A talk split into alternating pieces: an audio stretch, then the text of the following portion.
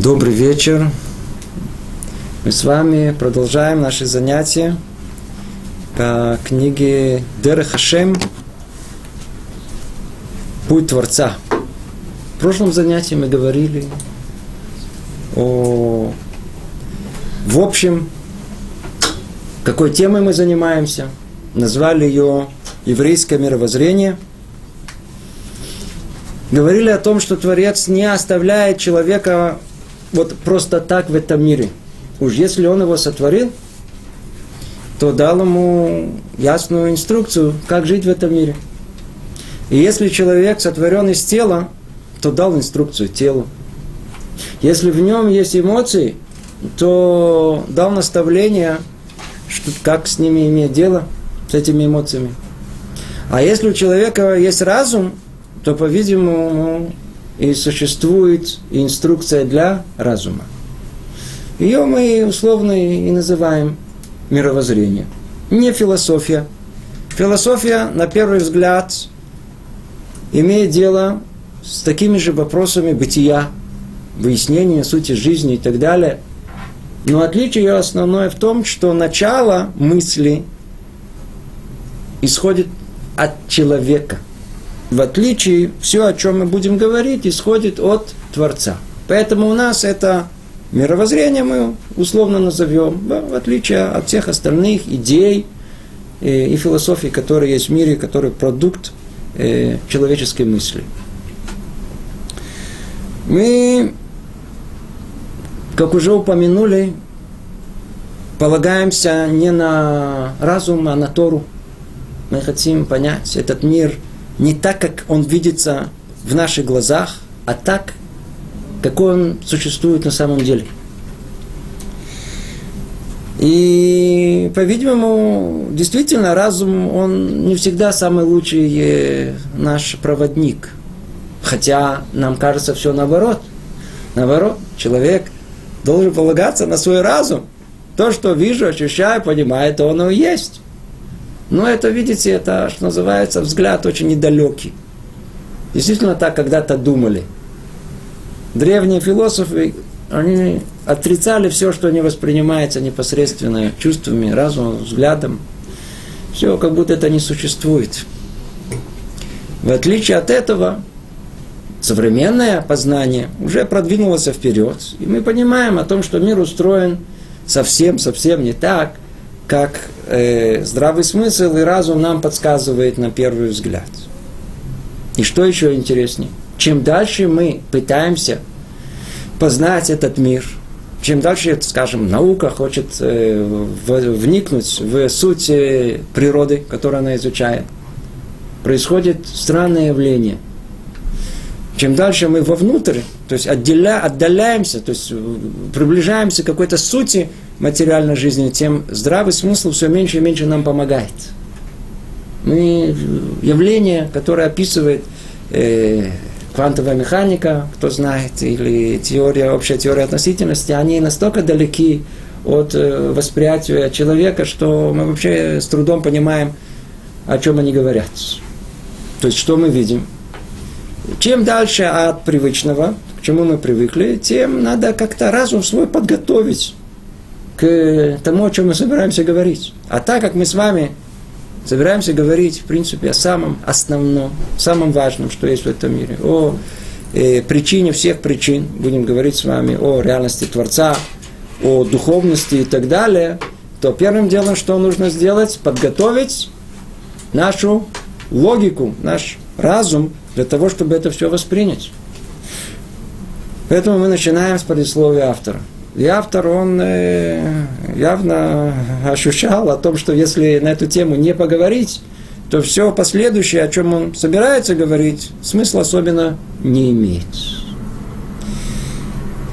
Давайте, чтобы не быть голословными, начнем прямо с первого предложения, вяжемся в бой, а там посмотрим. Говорит нам Рамхаль так. Я буду читать сразу же в переводе на русский язык, хотя снова предупреждаю – Перевод – это вещь очень-очень непростая. Не так просто точно перевести, что сказано. Помните, мы говорили на прошлом занятии, что Рамхаль изначально написал э, книгу на Лашона Койдыш. говорить о вещах духовных можно только на языке духовности. Язык Тора – это язык духовности. Ее невозможно перевести. Может быть, на 70 языков. Если перевести, найдем адекватный перевод. А так это очень тяжело перевести. Поэтому перевод, он очень относительный. Но тем не менее, мы будем стараться, насколько возможно, придерживаться его, для того, чтобы у нас было какое-то взаимное понимание. Итак, пишет Рамхаль, открывает предисловие автора, пишет так.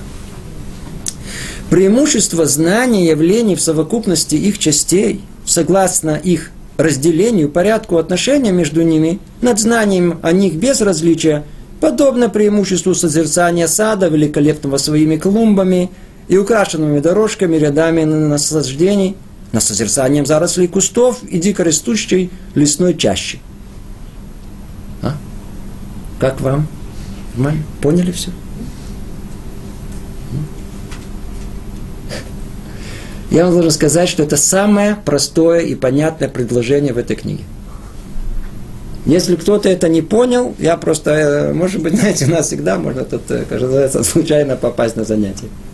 Это самое простое предложение. Я вам говорю, это в одном слове, тут одно, можно этого перевести, одна мысль, тут ничего такого. Единственное, что э, пишет Рамха, он дальше он пишет о том, что дикдакти аль мила, над каждым словом работал. Но нет ни одного лишнего слова. Если уже написал, все точно. Ну, давайте посмотрим, что он тут написал. В принципе, мысль тут очень простая. Только постепенно. Преимущество знания явлений в совокупности их частей. А, секундочку, обождите. Речь идет уже о знании. Мы хотим познать. То есть речь идет о человеке, который хочет что-то выяснить. Говорит он, Рамхаль говорит, о том, что если человек пойдет по пути, когда он попытается понять эти явления в совокупности их частей – То есть мы видим, что все явления состоят из энного количества частей. И если он поймет это в этой совокупности, то, естественно, его взгляд имеет преимущество. Над чем? Над тем, что он не возьмет в расчет эту совокупность. Теперь это не только одну совокупность энных частей. Дальше он говорит, согласно их разделению и порядку отношения между ними – он в одном предложении тут же вводит нас, знаете, бросили раз, сразу нас в бассейн, плывите.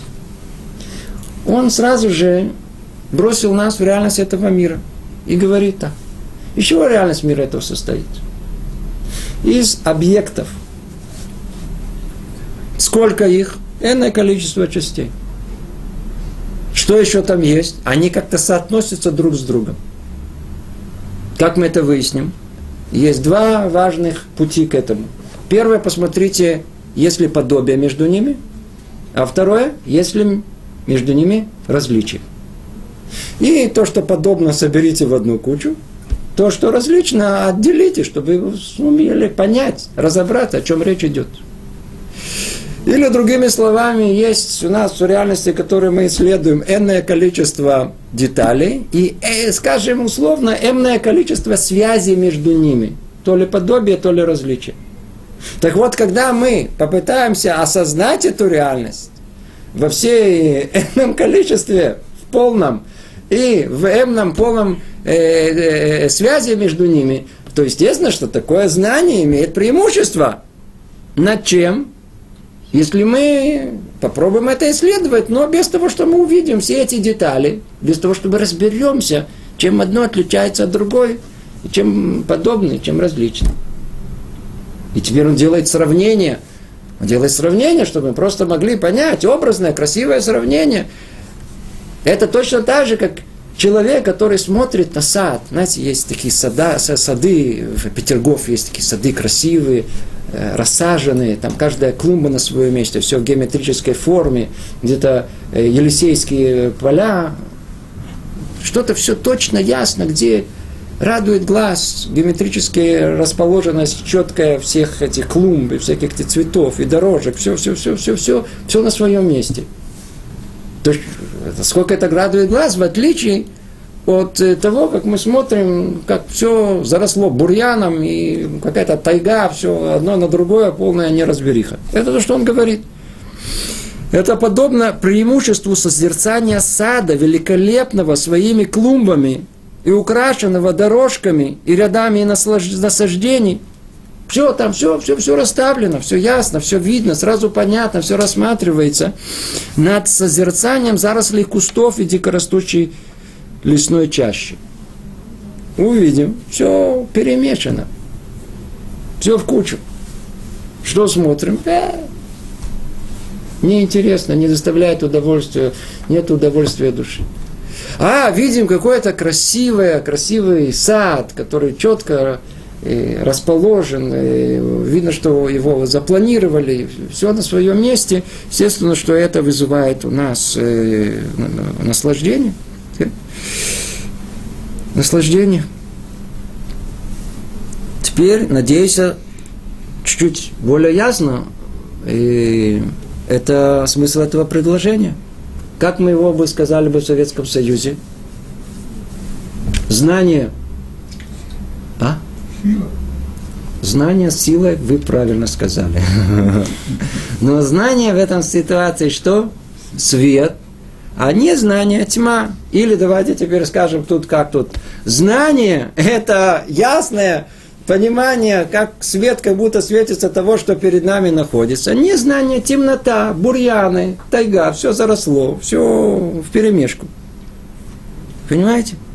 Как важно четко ясно понять. Единственное, что нам сразу намекает, из чего состоит понимание.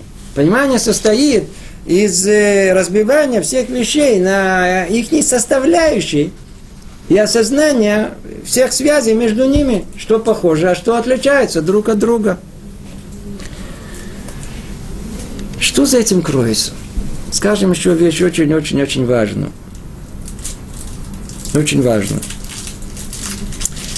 Ведь э, мы с вами сейчас собираемся в этой книге понять самое непознаваемое – собираемся понять, Рибойни Шалыну.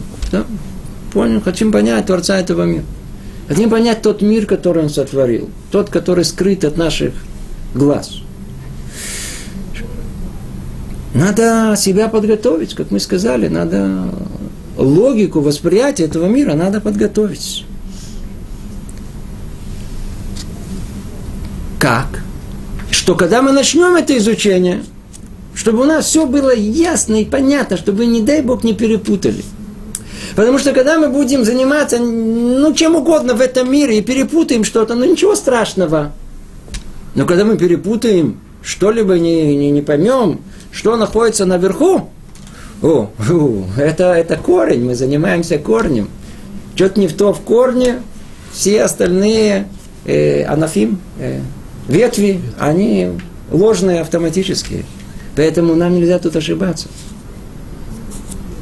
Когда у нас ясность есть, когда мы понимаем все как положено, когда картина, она, как тут сказано, она в совокупности их частей, согласно их разделению, порядку и отношениям между ними, мы понимаем, о чем речь идет.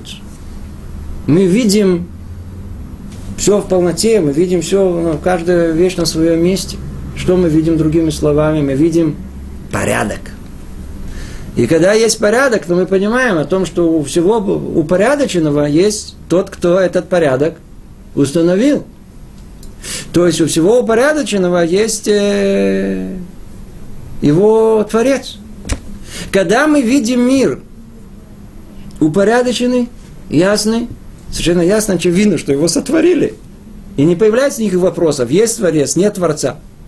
Но когда наш взгляд, он перепутанный, все в голове перепутано. И есть отрывок звания отсюда, и приблизительно знаем оттуда, и там процитируем, и то, но в голове ничего не упорядочено, и ничего расставлено по полочкам, то у нас весь мир кажется каким? Случайным. Случайным. И вот это надо знать. Есть а, а, а, а. Рамхаль настолько и насколько ему важно, чтобы все было ясно и понятно, что он с самого начала нам и разделяя две возможности. Одно из двух, как вы хотите. То ли свет, то ли тьма. то ли ясное понимание, то ли полная неразбериха. Но если свет, при свете творится, это виден Творец. Почему? Есть порядок, видно, кто это все запланировал. Если тьма, во тьме все случайно. Все случайно. Поэтому человек все время смотрит, мы все время говорим, а это случайно, это случайно, мир случайно. Мы долго бились об стенку, пока мы не появились. Это тоже как случайно. Молекулы, молекулы, бились, бились, видите, я говорю сейчас. Как случайно? Можно человек даже до этого дойти. А вещь случайности, она, что вам сказать, действительно, пока человек ничего не понимает, все выглядит случайно. Вы знаете, есть такое пи. Пи. Это 3 точка, точка 14. Так вот, все остальные цифры, и это случайные числа. Но вы знаете, что интересная вещь? Сейчас практически любой компьютер, он посчитает это вам эти случайные с необыкновенной точностью. Получается, что все случайно только до тех пор, пока не находим ключ к пониманию этой случайности. Тогда что выясняется? Закономерно. До тех пор, пока мы не увидим реальность такая, какая она есть, в совокупности, согласно их разделению и порядку, все будет у нас случайно. Как только поймем, поймем, увидим, как положено, все будет о, закономерно. Почему получили ключ? Поэтому он говорит, нужно, товарищи, разобраться. Нам нужно понять эту реальность. Правильно, хорошо, ясно. Ну, надеюсь, мы в двух словах, э, по крайней мере, э, э, прояснили эту мысль о том, что мы собираемся сейчас говорить о Творце, и Рамхаль уже в самом начале, он знает, что там будет в конце, он уже нас подготавливает к тому, что мы все будет исходить из одной точки, все будет исходить из одной, из одного корня, все будет исходить от самого Творца, и отсюда и дальше, посредством, то, что у нас принято в языке дедукции, да, мы пойдем от э, общего к частному и начнем строить картину всего мира. И чтобы подготовиться к этому, надо понять, как это что такое логика, что такое, как, как, как, как, как мы анализируем все, как получится у нас четкая и ясная картина, картина этого мира, этого мира. И, может быть, в двух словах только скажу, что очень интересно, а попытка понять этот мир посредством дедукции, а мы ее находим еще в самые древние времена – а, в принципе, весь подход э, греческих философов, он построен на том, что есть некая аксиоматика, и посредством э, логики выводятся определенные выводы из этого. И вот был такой философ, Платон, который все перевернул. У них все было хорошо, пока он это не посмотрел и сказал, дорогие мудрецы, то, что вы изучаете, особое э, смысла не имеет, потому что знание, а мы сейчас говорим о попытке понять, мы сейчас говорим, говорит, я хочу знать. Он говорит, истинное знание, которое вы хотите э, приобрести, это только то, которое не зависит от другого знания. А если оно зависит от какого-то другого знания, то оно какое знание? Относительное. А вы претензию имеете на какое? На абсолютное. Поэтому он говорит, любая попытка, включая математику, построена то ли на аксиоматике, то ли наоборот все посредством дедукции выведено, а оно заранее, говорит э, Платон, обращено на, на, на, на, на, на, на, на, на просто неверный результат. Ну, точнее как, на относительный. Что вложим, то и получим. Ну, он привел к тому, что образовалась целая отрасль под названием философии и науки. Ну, естественно, об этом мы не будем говорить. Но нам это интересно только упомянуть с одной точки зрения. О том, что у них действительно дедукция не поможет. Почему? Потому что они начинают пользоваться ею посередине. У них неоткуда начать, у них нету, нету абсолютно чего начать, чтобы оттуда вытащить все остальное – А приходится делать какие-то условия, какие-то аксиомы вводить, и от них все остальное выводить. Ай, ну вы же сами их ввели. Ну, ввели все относительно. Да, тогда нет знания ваши, они относительно, они абсолютные. В отличие от этого, мы видим, что Ромхаль тоже пойдет по пути дедукции, но зато у него есть на чем основываться, он исходит из абсолюта, а из него уже можно вывести уже весь остальной мир, и мы увидим, как это произойдет. Я вам сразу заранее предупреждаю, кто будет внимателен, будет следить за этим, придет в полное э, просто э, э, радости, просто, как это говорится, и клавут раба. Я уж по-русски потерял. Вос, полное воодушевление, восхищение. Просто потерял слово. Заранее вас предупреждаю. Теперь, я подсмотрел еще в нескольких книгах Рамхаля вообще о том, как он относится к порядку. Мы видим о том, что для него тут порядок очень-очень важно. Как он относится к этому? Надо сказать, что он относится к этому очень серьезно. Очень серьезно. Во всех его книгах можно увидеть, все время он говорит об этом, о том, что если мы хотим что-либо понять, то порядок очень важным для ясности понимания. Ну, в первую очередь, хотя бы для того, что когда мы возьмем эту книгу, что мы в ней не читали то, что в ней не написано. А у нас это легко получится. Поэтому нужно себя подготовить. И вот я хочу процитировать несколько вещей э, э, из того, что он говорит на эту тему. Например, в книге Шарей Рамхаль есть, это имя, которое не дали, э, это не он сам дал имя Шарей Рамхаль, а дали его трудам это название. Там пишется так. Легко только тому, кто ничего не понял. Просто это интересные мысли нам. Легко только тому, кто ничего не понял. Прочел нормально, все понятно. Да. Кто не входит во всю глубину материала, пробегается по ней и не задерживается понять э, каждую часть саму по себе, э, он ничего не понял. Пробегается, все, все, все понятно, все, все просто. Поэтому он говорит, если мы хотим что-либо понять, надо разбить все на части – понять каждую из них, а потом собрать все вместе. Так он говорит в одном месте. Дальше он говорит, кто учит без порядка, не может постичь мудрость. Так как знания его перемешаны в разуме. А познание, оно всегда это в первую очередь порядок. Вы обратите внимание, когда он приводит пример того самого сада, ведь в этом саду все на своем месте. Там можно разглядеть каждую клумбу в отдельности – там можно увидеть каждую дорожку, и как она соотносится с другой, под каким углом, и сколько там э, насаждений есть. Все, все, все, все можно рассмотреть. Смотрите, он даже определяет, что такое порядок. В книге Дерех Твунот. Что должно быть раньше, а что позже.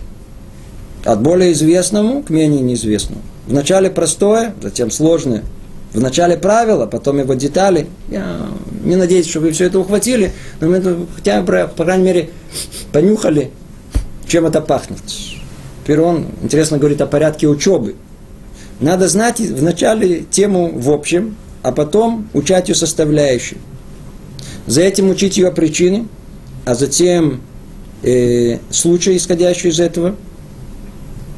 И все согласно порядку общего к частному.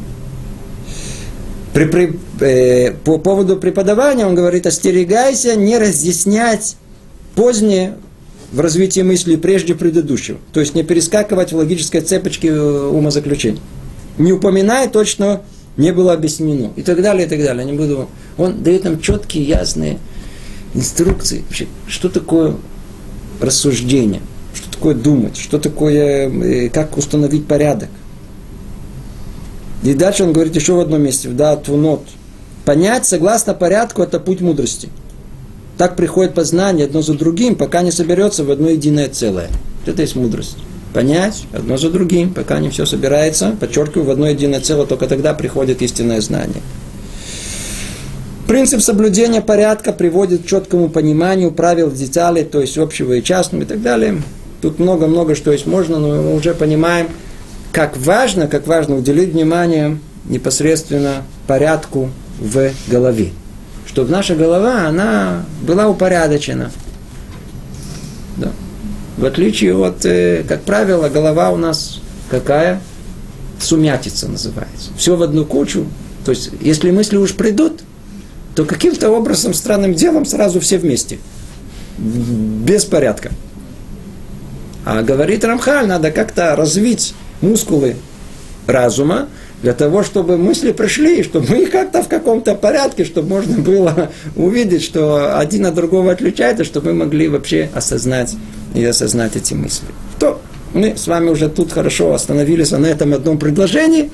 Давайте перейдем к следующему. Снова только его прочтем. Преимущество знания явлений в совокупности их частей, согласно их разделению и порядку, то есть подобие различию, и отношения между ними – то есть преимущество. Над знанием о них без различия подобного преимуществу. Над знанием о них без различия.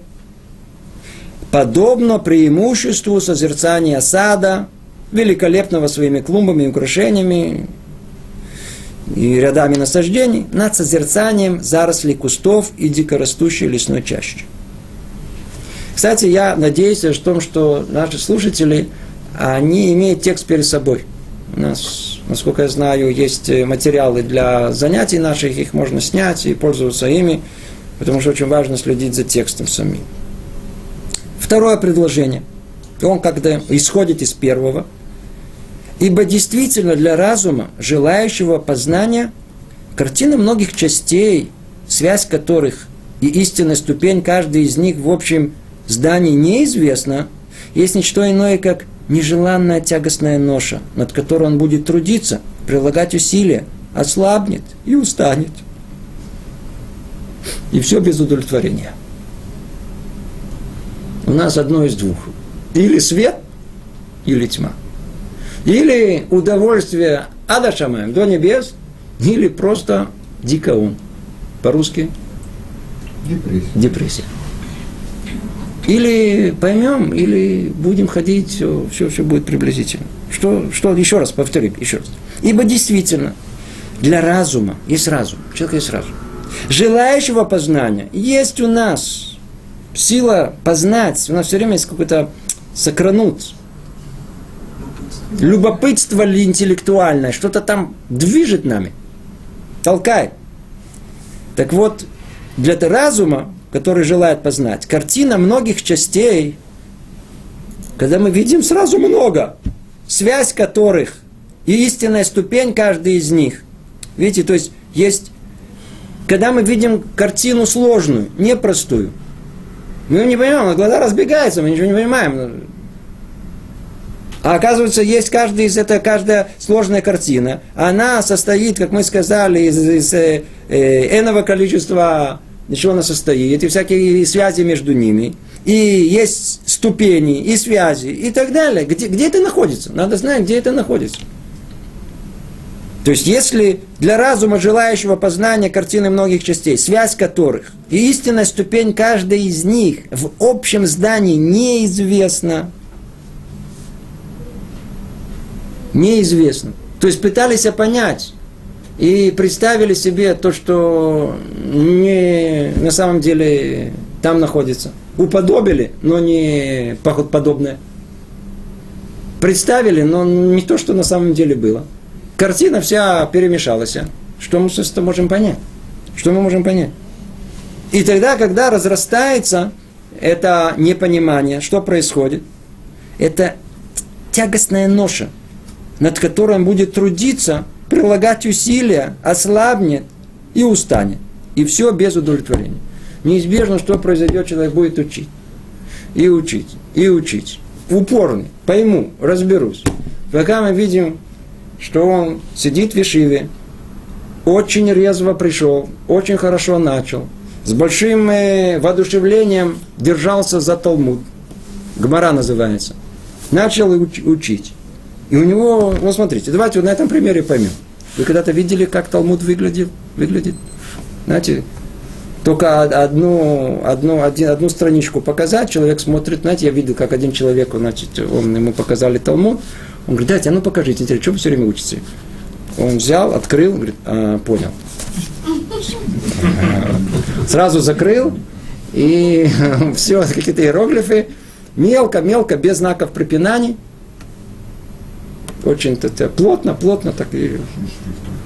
Что тут написано, что то какой-то зашифрованный текст.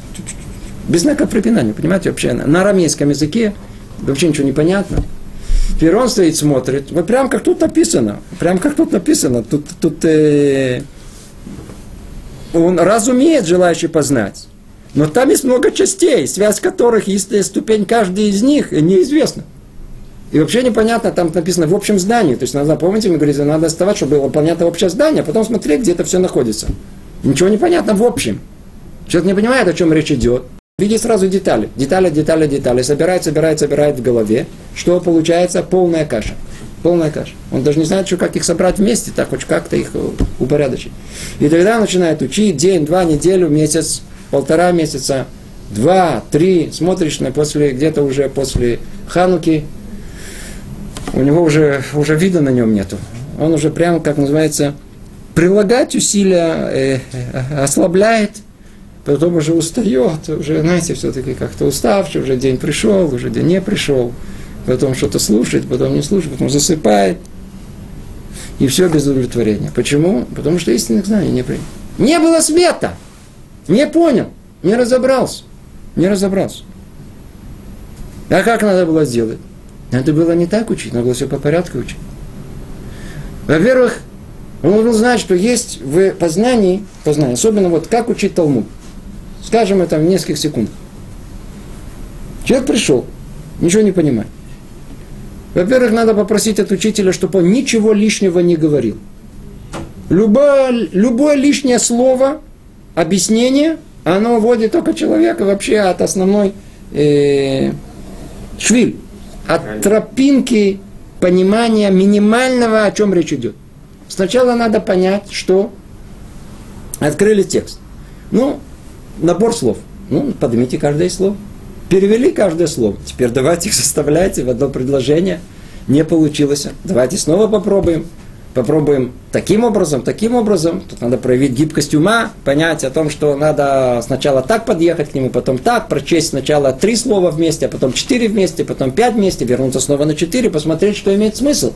Надо пробовать, пробовать, пробовать, пробовать, пока вдруг мы у нее начинает проясняться определенные структуры, определенные словосочетания, термины и так далее. И вдруг постепенно-постепенно человек набирает эти знания, и он действительно тогда сможет что-то понять.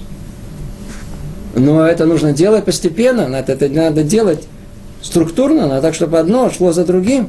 Надо иметь учителя, который проведет, возьмет за руку и проведет по всему этому, так, чтобы было все, как тут сказано, ясно и понятно. А если не будет ясно и понятно, если не будет видна общая, а после этого разберемся в частном, и тогда выстроится вся картина в э, стройную, стройную форму, то тогда мы устанем, ослабнем, и удовлетворения никакого не будет.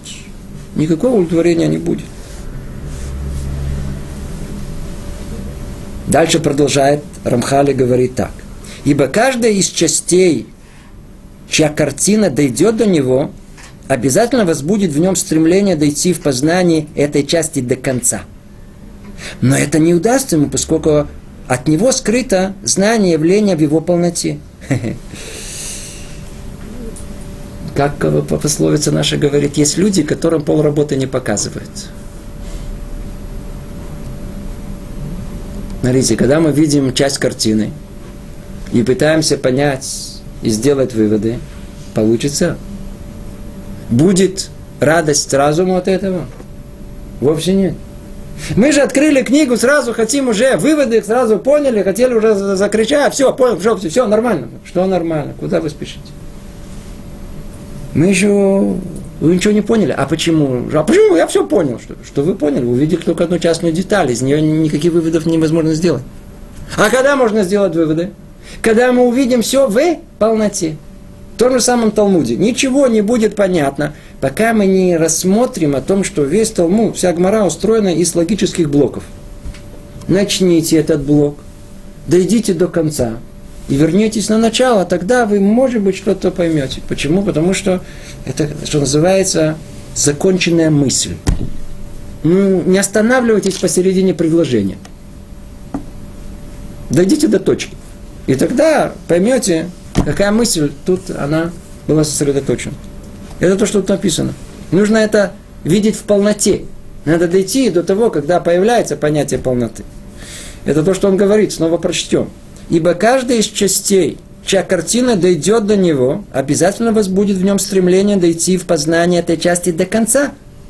Но это не удастся ему, поскольку от него скрыто знание явления в его полноте. Ведь значительная часть явления в его отношении с другими, соотносимыми явлениями и в его точном уровне в общем явлении, а это скрыто от него.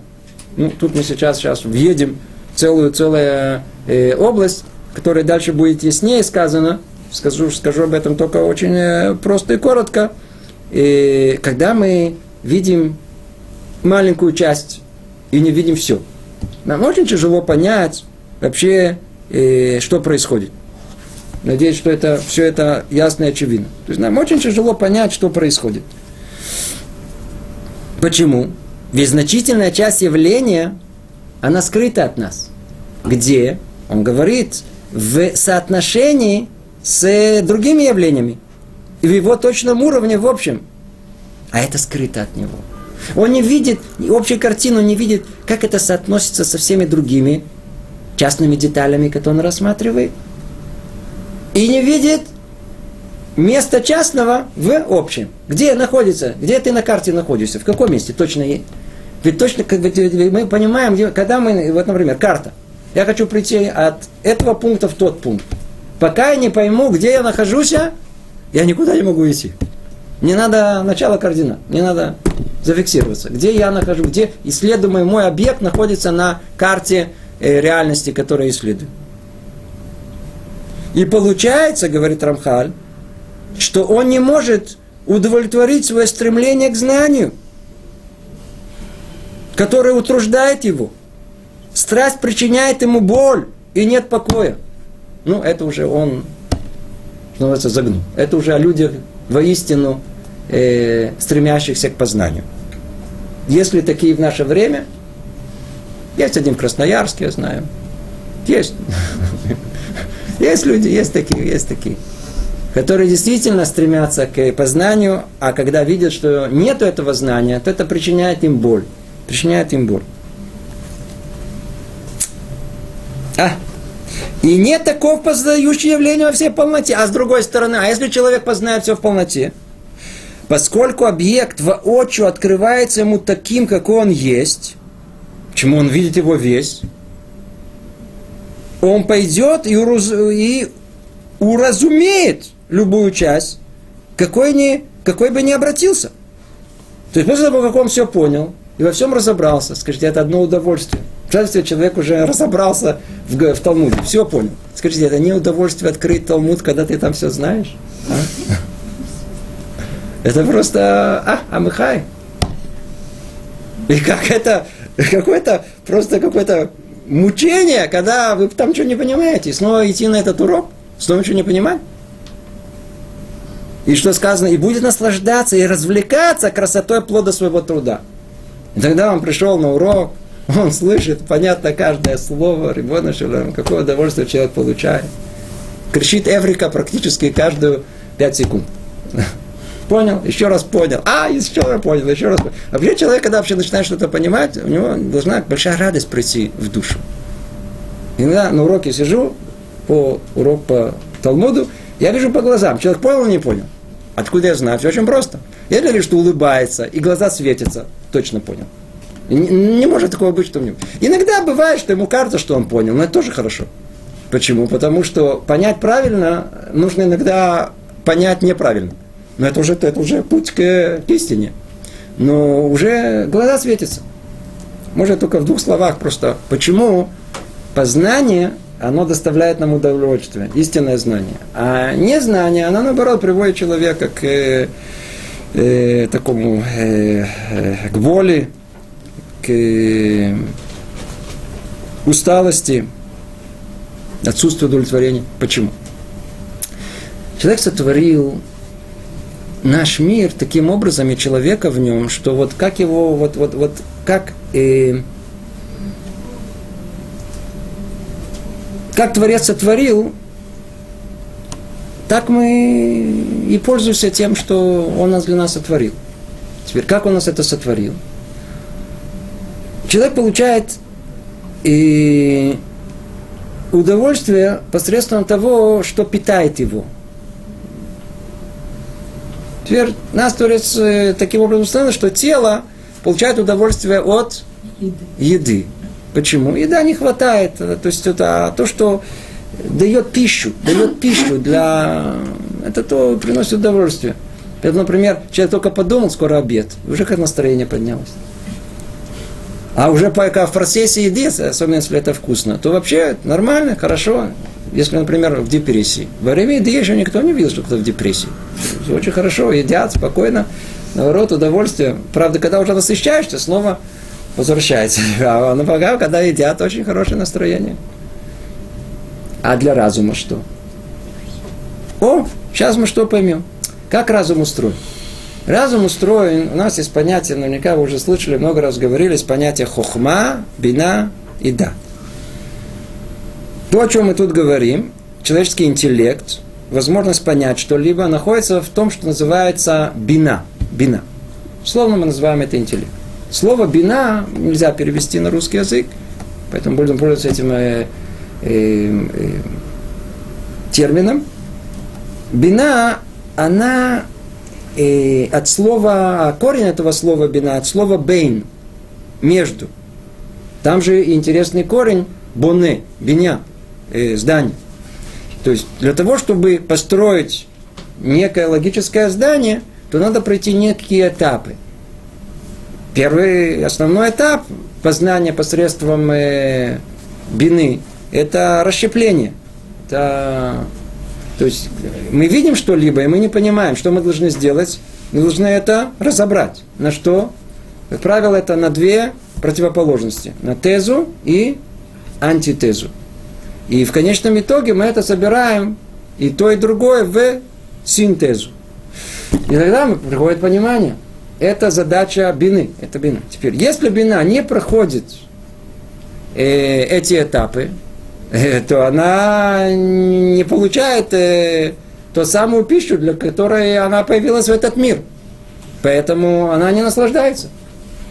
А если она да получает, есть ясность, разложили, собрали, все поняли, что это к чему это автоматически приводит? К тому, что бина получает удовольствие. От чего? От ясной картины. То есть наш мозг устроен таким образом, чтобы наслаждаться ясностью понимания. И когда оно есть, а, удовольствие, и глаза горят, и все светится. Понятно, о чем вообще говорим? Основное, дальше продолжим, следующую мысль говорит нам Рамхаль.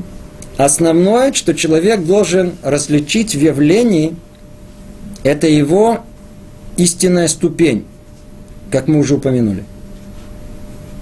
То есть первым делом надо, что называется, ориентировка на местности. Где я нахожусь, где начало координат. А, от, откуда все начинается. Надо понять точку отсчета логического. Откуда цепочка начнется. По поводу любого явления, где оно находится на, на, на, на карте мира. Ибо когда мы произведем развлечение всего существующего, то есть мы начнем разделять, чтобы понять, чувственного и рационального, всего, чей образ может быть нарисован нашим сознанием, мы найдем, что не все явления относятся к одному виду и занимают одну ступень, но относятся к разным категориям с переменными уровнями. И в каждом виде свои уставы и законы. О. Он говорит так. Когда мы начнем различать разные детали в окружающем нам мире. А мы их воспринимаем чем? У нас есть пять приборов чувственных. Это пять органов чувств, посредством которых воспринимаем мир. Плюс, как он пишет, рационально это разум. Основной орган, посредством которого мы вообще все перерабатываем. То есть есть э, рациональное, абстрактное, которое воспринимается разумом, а есть то, что воспринимается непосредственно, то, что я вижу, слышу, ощущаю и так далее. Всего, чей образ может быть нарисован в нашем сознании, в конечном итоге все и то, и другое как-то рисуется в нашем сознании, мы найдем, что не все явления относятся к одному виду. Не все... А, они занимают разные ступени, с разные виды, относятся к разным категориям. Все эти категории меняются. И в каждом виде свои уставы и законы. Мир устроен сложно.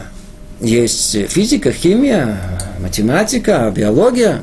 В каждой из них есть свои законы, свои уровни. Все совершенно по-другому. Вся природа устроена слой, слой, слой, слой. И каждый слой как бы существует отдельности. Слой физики, слой химии, слой биологии, слой социологии, слой психологии. Как будто, как будто это разное, а это же ведь все одно единое целое. Но надо это рассмотреть, где это находится, в общем. Это то, что он говорит.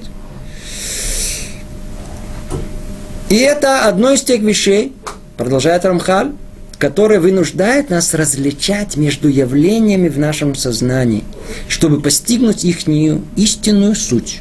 Каждого согласно его закону.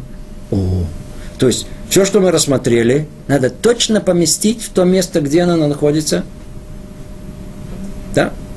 Молекулы в, я знаю, там, в физику молекулы, э, в, в, я знаю, реакцию химическую, в химию и так далее. Все, все, все поместить в свое место и вообще посмотреть там, где оно находится, чтобы понять, отнести, знать, знать порядок различать, как он говорит, между явлениями в нашем сознании, чтобы постигнуть их, их истинную суть, согласно его закону, согласно его закону.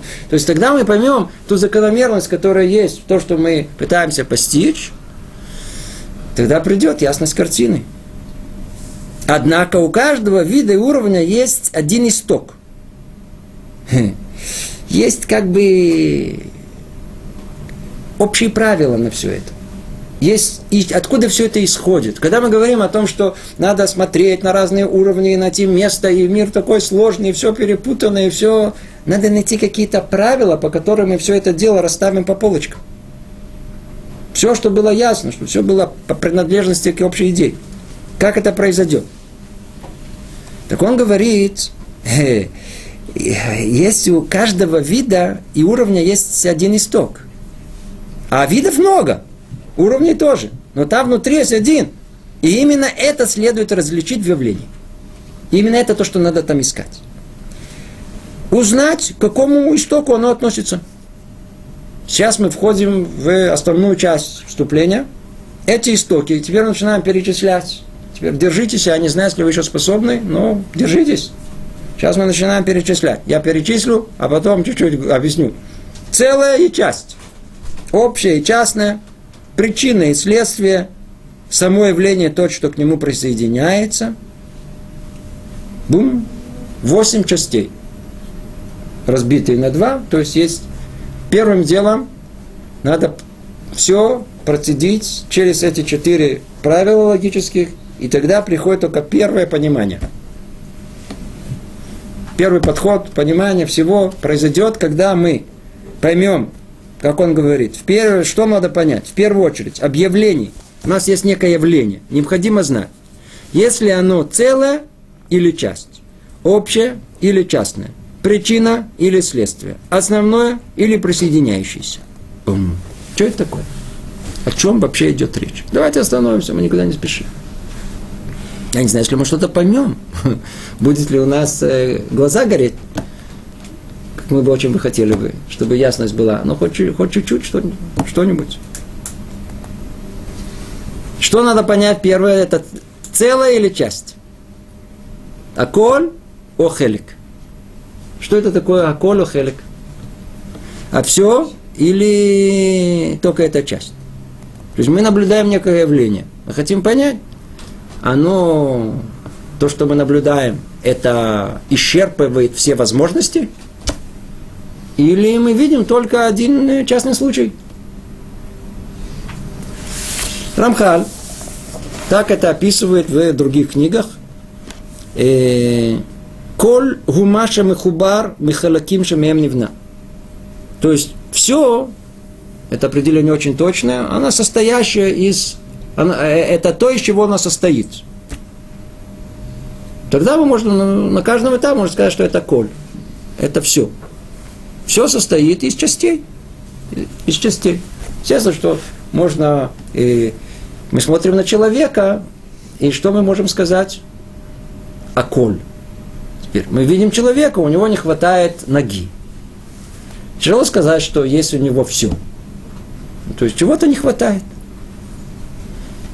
То есть понятие, которое в логическом мы говорим, понятие «все», это включает все составляющие части. В отличие от этого есть понятие, называется часть. Например, это какой-то один орган. Верно? Один орган. Ведь это зависит от того, что мы рассматриваем. Если мы рассматриваем семью, то человек это частное. И, в принципе, любой объект, он, может, он, он будет, скорее всего, иметь все из этих пар. Вы правы, так оно и есть. Поэтому мы на каждом этапе должны понять, что такое частное и что такое, и что такое все, я извиняюсь, что такое часть и что такое целое. То есть, является ли эта вещь этим целым? Например, естественно, что если мы рассматриваем человека, то можно ясно понять, что человек, это, к нему относится понятие целого. А какой-то орган его, это часть этого целого. Но когда мы говорим, например, о человечестве, то мы сразу сталкиваемся с трудностью, а где все человечество? Все человечество, которое есть на земном шаре. А может, космонавты летают где-то. А может, есть космонавты, которые еще живут, но они улетели, и нельзя их вернуть, предположим. Или еще что-нибудь. То есть, где, где находится граница всего человечества? Или абстрактно можно говорить, давайте, абстрактно можно говорить о всем человечестве, о коль или мы хотим о семье. На данный момент семья это мама, папа и э, дочка. Вот это называется целое. А часть это только мама, то ли папа, то ли дочь и так далее. То есть, естественно, что когда мы смотрим что-либо, мы можем это понять, о чем речь идет. Это первое. Второе, общее и частное. Общее и частное – это клялю прат, э, это одно из э, основных э, терминов, которые он оперирует тут и в дальнейшем, клялю прат, общее и частное. То есть любое явление мы всматриваемся, мы должны понять, это явление общее или это явление частное. Да. И, кстати говоря, чем отличается целая часть от общего и частного? Казалось бы, это одно и то же, на первый взгляд. Вовсе нет. Вовсе нет. Почему? А общее в мире не существует. Это общая идея абсолютная система отсчета. Это общее. Не-не-не, общее, не-не-не, мы сейчас говорим о категории, которую мы определяем как общее. Общее. Что такое общее? Есть общее и есть частное. Так вот, общее подразумевается как общее правило. Например, я приведу пример, мы поймем. Скажите, в мире, в мире есть э, э, э, в мире есть э, ярокот, ну, овощи. овощи. В мире есть овощи? Есть овощи в мире? Да, конечно. Это абстрактное понятие. Это понятие абстрактное, нет овощей. Что есть? Отдельные огурцы. Есть огурцы, есть помидоры, есть все, все, что угодно есть. Это называется частное. Все совокупность их вместе называется общее. О, теперь стало понятно. Другими словами, Нет, понятие... В мире нет, а, допустим, в торговле есть. Есть, вы правы, но надо опять же, в зависимости от того, что мы будем рассматривать, вы уже начинаете соображать. Вы правы, так оно и есть. Значит, если мы например, хотим понять на простых примерах, то даже начнем сначала с простых примеров. Потому что э, нету э, понятия э, человечества. Есть каждый в отдельности индивидуум, а все вместе мы называем общее. Теперь есть понятие правила, есть общее правило. И, да, а есть какой-то частный пример. Как правило, мы наблюдаем э, какое-то поведение людей и даем ему какое-то название. Это будет общее правило. Но из чего оно будет состоять? Из э, частных случаев. И так далее. И как объясняет это Рамхаль? Всякое общее может быть частным. Общее, в свою В очередь. свою очередь. Ну тогда, вы, вы, вы, ну, без всяком сомнении, если вы рассмотреть ее как относительная, то она общая, она в более, более общей системе, она может превратиться в частное. Но мы, бессмысленный на- на- разговор. Все.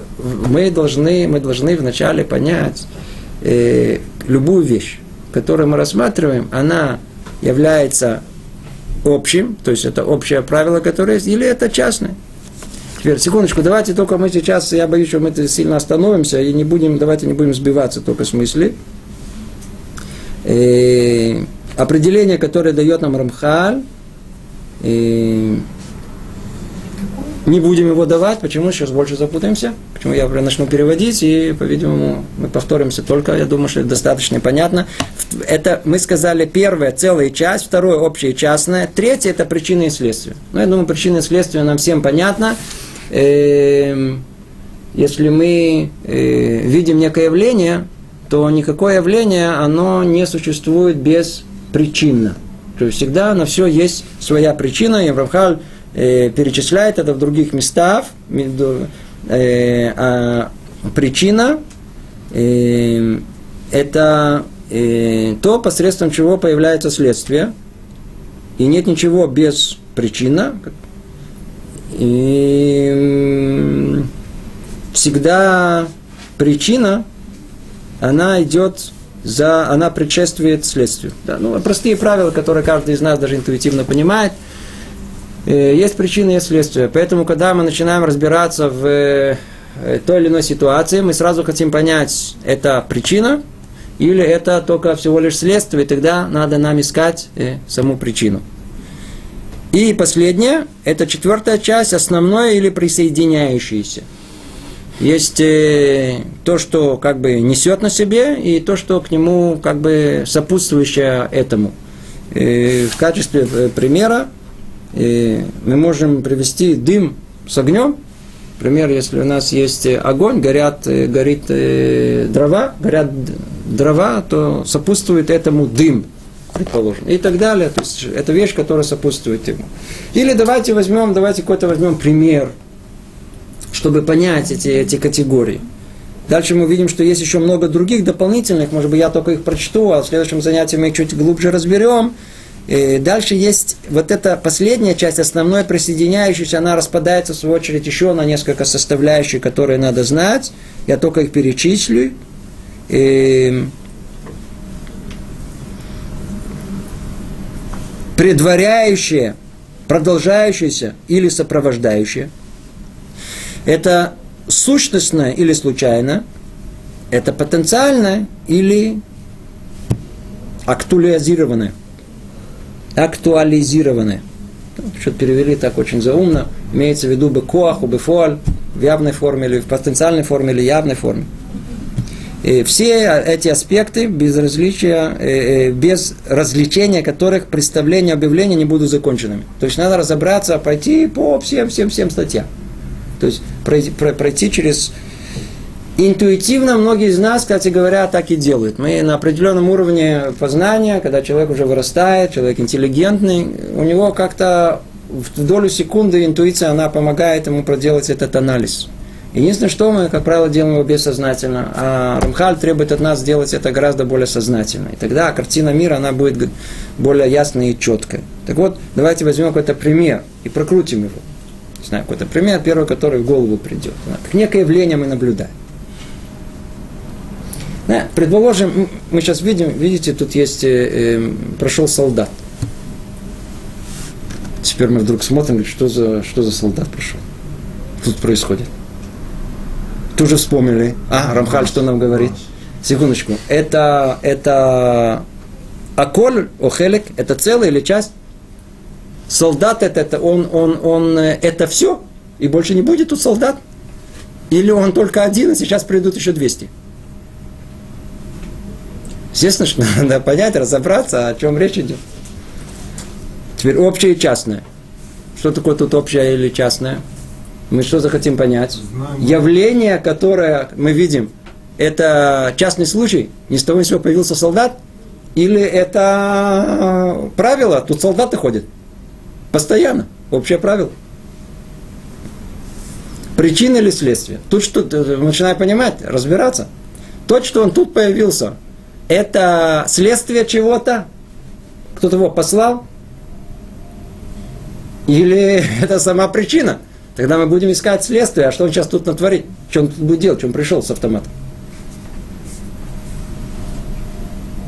Четвертое, мы посмотрим это само явление, то есть это уже само явление, которое, то есть его появление, это уже само явление. Интересно, что этому будет сопутствовать. Сейчас начнет стрелять, или еще что-то произойдет, не знаю, что что-то произойдет. Вы чувствуете, что это, что это как только, как только мы видим некое явление, оно его тут же нужно его как-то э, проанализировать, проанализировать. В первую очередь он говорит через эти четыре логических правила.